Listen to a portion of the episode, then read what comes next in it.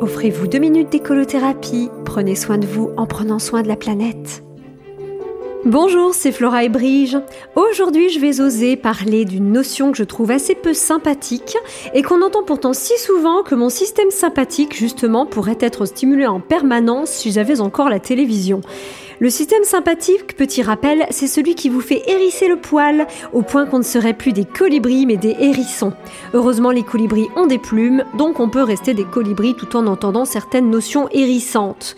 Le terme du jour de cette chronique, ce terme hérissant auquel j'arrive sans plus tarder, il va certainement vous surprendre. C'est le mot éco-responsable. D'accord, on voit bien l'idée et elle apparaît plutôt claire, positive et adaptée à notre situation de citoyen du 21e siècle. Mais pour moi, il y a un tout petit problème, c'est qu'on l'entend servi à toutes les sauces, parce qu'on peut y mettre un peu tout ce qu'on veut dans cette notion qui reste tout de même assez vague. Pour vous, qu'est-ce que c'est qu'être éco-responsable? Un beau sujet de dissertation, et notamment de dissertation juridique.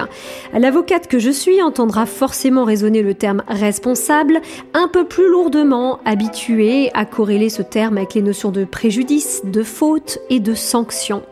Et il n'y a que nous, juristes, pour pouvoir ironiser sur les différences entre la notion de responsable et une notion voisine issue du droit pénal qui est le terme coupable.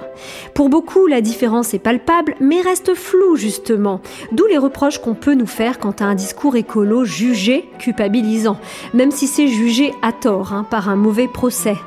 Tout de même, aujourd'hui, nous serions éco-responsables et demain, nous devrions peut-être éco-coupables. Alors je vous propose de tenter de nous réconcilier tout simplement avec ces notions en allant jusqu'au bout du raisonnement, le bout du bout. Je propose de plaider coupable. Je précise tout de même qu'en tant qu'avocate, je ne suis pas fan de cette notion, mais amusons-nous puisqu'elle est entrée dans la législation. Cependant, comme je déteste être coupée au milieu d'une plaidoirie, je propose une suspension d'audience pour renvoyer l'affaire à la semaine prochaine.